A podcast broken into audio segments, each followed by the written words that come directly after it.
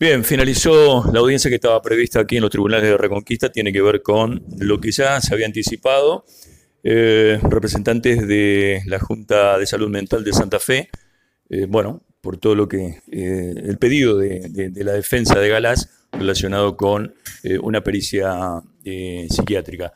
doctor Aldo Gerosa, fiscal, bueno, audiencia que se celebró hace minutos nada más, bueno, ¿qué le queda de todo esto? Y qué sé yo, que no sé qué decirte, porque en realidad el juez puso en claro que, que no se puede negar la Junta de Salud Mental, salvo que no sea competente para ese tipo de cosas. Mientras tenga competencia, tiene que hacer lo que le ordenó el juez. Y de alguna manera, a mí no me gusta parte de la una de las pericias que ordenó, pero ¿qué voy a hacer? Ya está.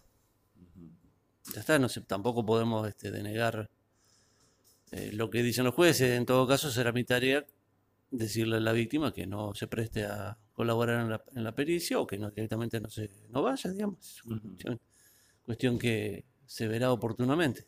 Así que, y, pero creo que le ha quedado claro a la gente de Santa Fe este que, que, deben cumplir con lo que le mandan los jueces.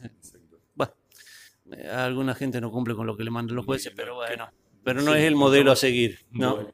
Eh, doctor, usted también planteó, en caso de hacerse el juicio, lo relacionado con los testigos, en el orden de lo que significa este, cada testigo que tiene que pasar. Sí, Miguel, porque si no, están todos citados a la misma hora, ponerle ocho y media, y resulta ser que terminan aclarando a la una de la tarde.